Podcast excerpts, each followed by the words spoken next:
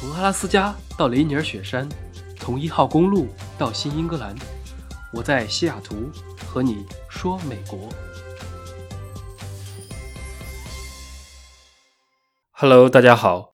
这几天美国资本市场非常的精彩，相信很多人也都听说了，叫做“韭菜大战华尔街”，堪比金刚对打哥斯拉。一群散户，或者说世界上的一部分无产阶级联合了起来，揭竿而起，发动了对几只股票的疯狂买入，正面对刚一些做空的机构。说是为了情怀也好，为了投机也好，还有一些人纯粹是赌博心态。不管怎么说，异常的激烈，跌宕起伏，堪比一场现实版的农民起义。很多人在隔岸观火。我最近这几天每天都是大概凌晨一点多睡觉，早上六点多起床，连续几天每晚只睡五个小时，但是第二天依然精力充沛。为什么呢？因为这次我不是旁观者，而是也参与了这场活动。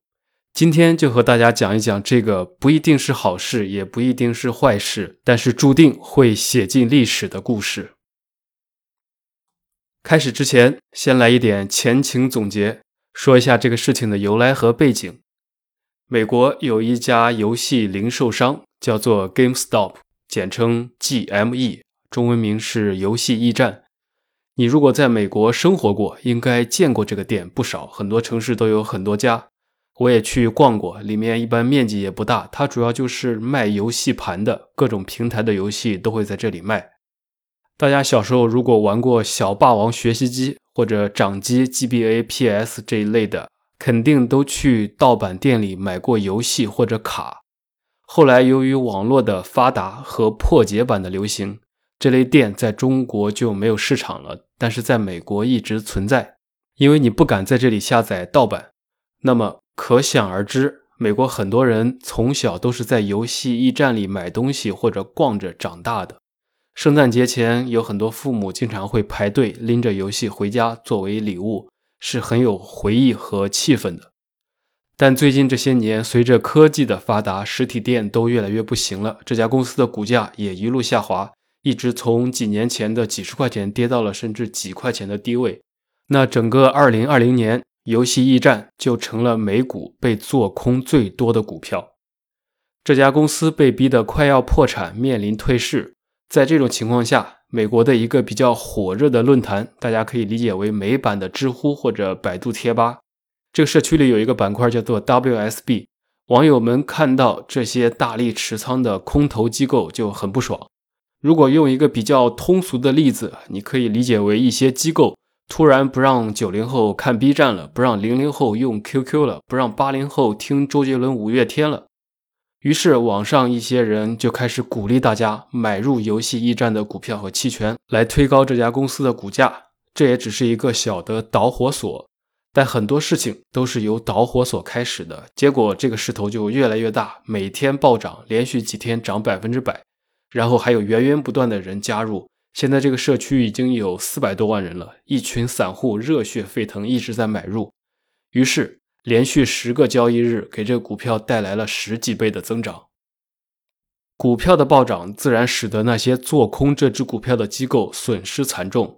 尤其是散户的推动，会让那些大量有负伽马的做市商不得不购买股票来对冲。大家知道，看涨期权你最多亏损全部的本金，但是做空的话会有保证金的。于是杠杆效应的带动，进一步推升了股价，空头被打爆。据小道消息说，比如著名的对冲基金梅尔文已经亏损了上百亿美元，所以韭菜的力量也不容小觑。这就是散户学习华尔街事件。这两天媒体也报道了，大家应该有所耳闻。一般这种事情我是从来不参与的，最多看一看热闹。但是这次吃瓜居然吃到自己头上了。刚才说到，一开始的资金主要都是在 GME 这一只股票上面，因为它被做空的最厉害，相当于这只股票的对面是散户们最恨的敌人。然后由于事件的连锁反应，起义军们觉得一只不够，反正大家人多力量大，再贡献几只，于是就选择了 AMC，这个是美国的连锁电影院。接着黑莓、诺基亚也开始如出一辙，开始拉升。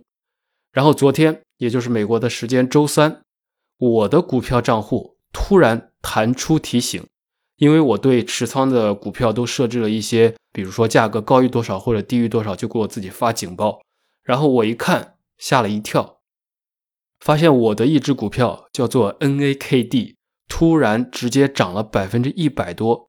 于是我赶紧打开看，发现直接爆炸了。仔细一研究，也没有任何别的利好消息，就是这群散户大军刚好看上了我的这只，于是很多人冲进来暴力买入，疯狂拉升。因为这只还不太一样，它只是一个毛票，就是那种随便玩的。我买的时候只有四毛钱一股，当时我买纯粹是因为这家公司它收到了。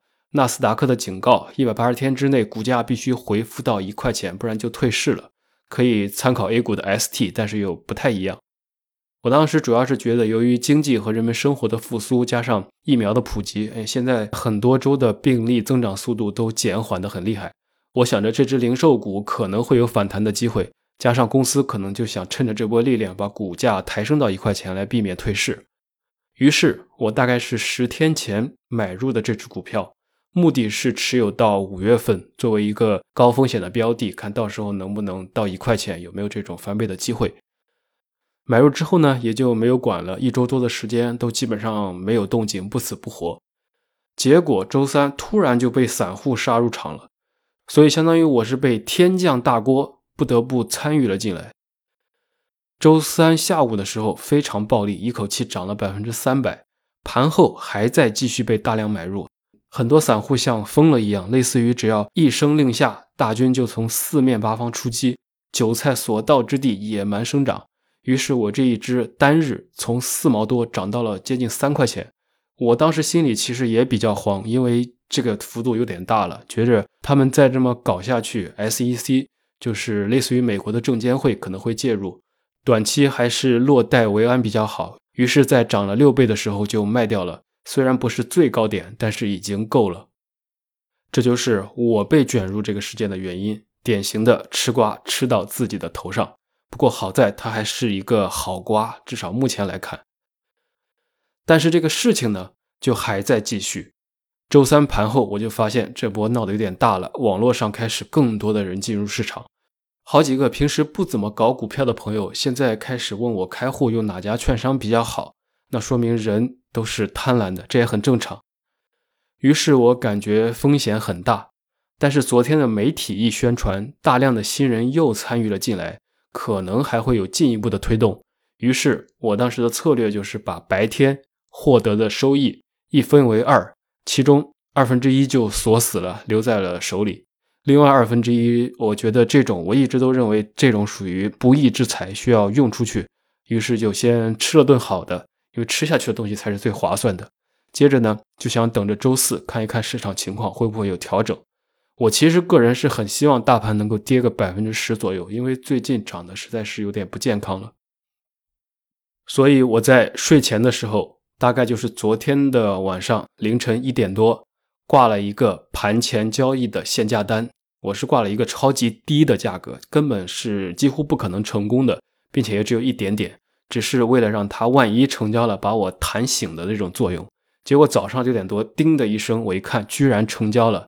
接着再仔细看 GME、AMC 那些最近被爆炒的股票，全部都跳空暴跌，机构的反击就开始了。但是他们这个反击，说实话有点犯规了，可以说是不讲武德。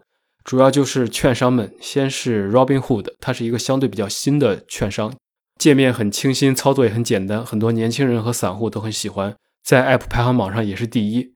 这个券商开始停掉了这几只股票的买入，只能卖出不能买，这个就很过分了。然后我基本上肯定也就睡不着了，继续来看这个怎么走。可能短短半个小时吧，几个跌停，然后其他的一些老牌券商也跟进，限制交易这几只股票。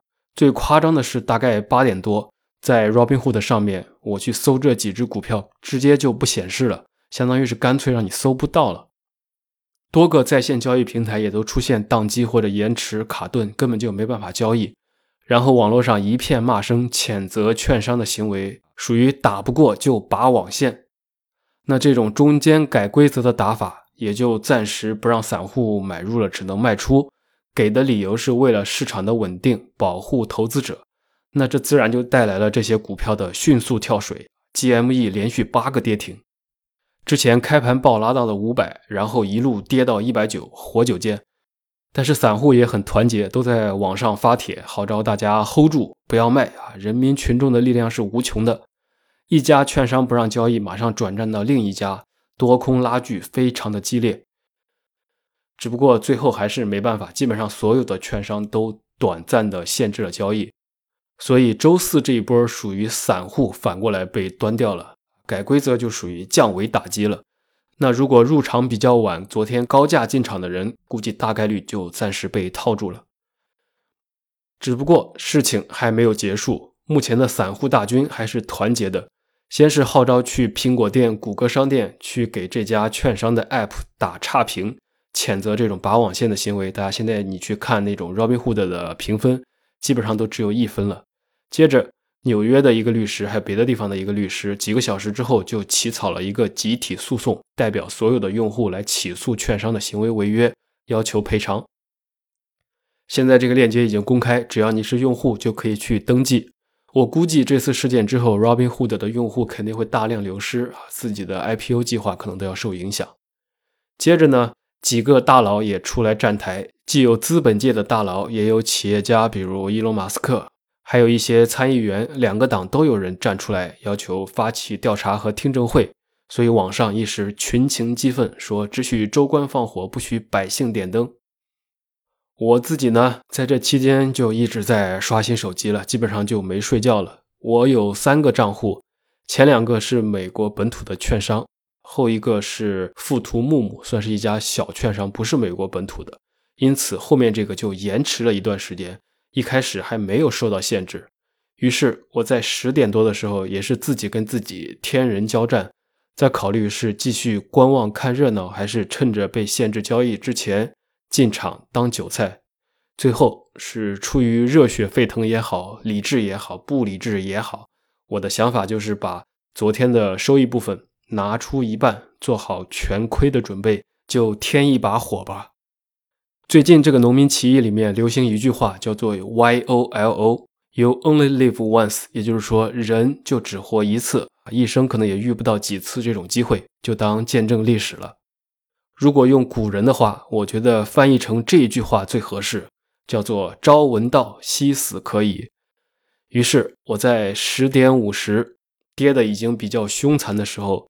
用零点五的单价和三块多的单价，直接就买入了 AMC 的四十块和九块的看涨期权，准备就放在那里了，不要了，就当是扔了，来支援这些后面接盘的热血韭菜们。所以，要么就跌成一文不值，要么可能我的饭钱就有了。所以，这就是市场的残酷。果不其然，我才刚买入，马上又来了一个跌停，也是非常的酸爽。但是我心态很好，因为本来就是不应该来的收益，大不了还一半回去，我已经非常知足了。那经过了上午的血雨腥风之后，下午稳定了一点，基本上那几只股票就稳在了下跌百分之五十左右，就没有继续跌了。接着几家券商也陆续恢复了交易，相信不少机构其实已经平仓了，来避免了被逼空爆仓的风险。现在盘后这几只股票又涨回去了百分之二十左右。连续剧还在继续，明天如何，一切未知。从我的角度而言，我非常不建议大家参与这个行动，看一看热闹就好了。不管最后是一地鸡毛还是荡气回肠，这个事件以后肯定会被写进教科书或者美国市场的历史。如果你非要参与，那么可能有三个原则：第一是小仓位，除非你想不成功变成人。因为从统计上来看，all in 从来没有好下场。第二个呢，要做好全赔的准备，接受百分之百的损失。第三，可能比较重要的是懂得锁住利润，因为数字永远都是数字，只有到手的才是真正的你的。我个人认为，下一步就看散户的团结程度了，因为人都是自私的，在市场面前都是贪婪和恐惧的。目前全是情绪在推动着这波力量。今天券商的行为激起了一部分民愤，可能反而会继续助推这些不愿意做奴隶的人们万众一心，冒着敌人的炮火起来。一方面会通过集体诉讼争取自己的权益和规则的改变，另一方面，美国人自由惯了，突然上了一个这么强硬的束缚，反而会让反抗的情绪更加的猛烈，带来反作用。尤其是那帮大佬也出来之后，很可能接下来会发生更多的精彩。还有一点，其实我隐隐约约觉得，就是特朗普下台之后，现在网络上需要一个支撑点，类似于一种另一个层面的精神领袖的作用，可能这个还会吸引不少人误打误撞进来。另外，这波爆炒不像很多文章和热搜说的那么简单。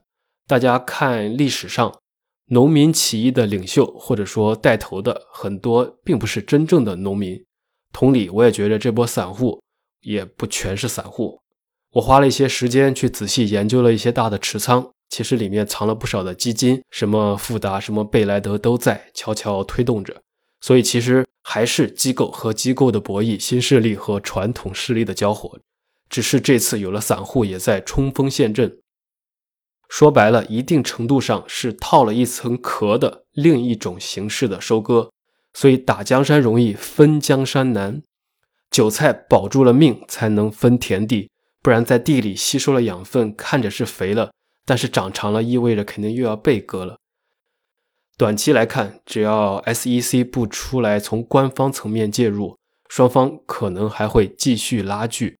即使最后散户被打爆了，只要情绪还在，下一步说不定大军就会进入虚拟货币市场继续。我们就拭目以待吧。好了，这就是这几天的美股的故事，跌宕起伏。